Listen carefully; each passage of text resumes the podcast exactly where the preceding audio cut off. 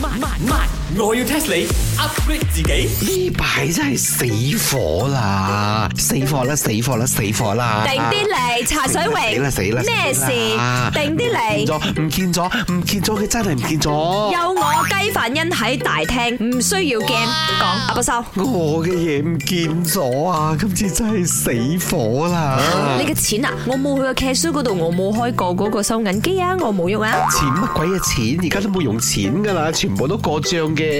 我嘅 IC 唔見咗。哦，咁啊夠力咯，第幾次先？因為聽講啊，你每唔見一次咧就要罰錢嘅。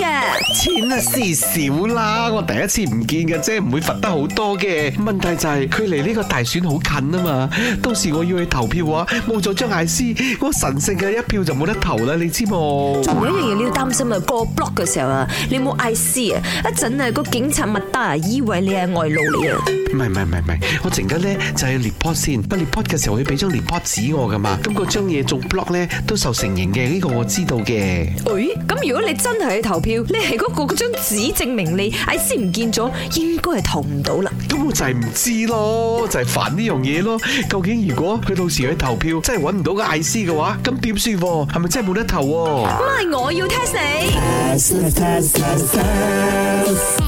係啦，等我 test 下你啦，茶水榮。如果你真係去投票中心，發覺冇帶 IC，咁可以用咩嚟代替你嘅 IC，而令到你可以順利入去投票呢？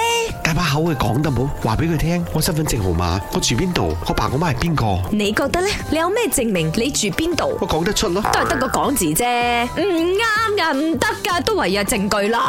咁大我粒眼佢咯，因為而家有好多嘢咧，都係 scan 粒眼就 scan 到你係邊個咗嘅。你不如話帶你手指去指紋都可以 check 到你邊個。啊係喎，thumbprint 啊，咪知道我係邊個咯。 Hello，佢都要將 IC 裏邊先至可以對證嗰個 dumpling 係咪你嘅 dumpling 啊？再加埋啊，呢啲選委會嗰啲中心有時喺嗰啲咩禮堂啊、學校啊咩，邊有咁高科技嘅嘢啦？行開啦！咁點喎？帶我本 passport 去咁得啦啩？哎呦，笨啊喲！passport 係其中一個可以代替 IC 嘅文件，或者你可以帶有相嗰張禮身，講明係有相㗎。吓，真係得㗎？係啊，唔單止你仲可以帶國民登記局發出嘅呢個 JPN KP 九或者係 KP 十一嘅收據，或者任何政府機構發俾你，可以證明你身份、名字或者有相嘅嘢就得啦。哦，即係除咗 IC，有其他嘅呢啲咁嘅證件都可以去投票嘅。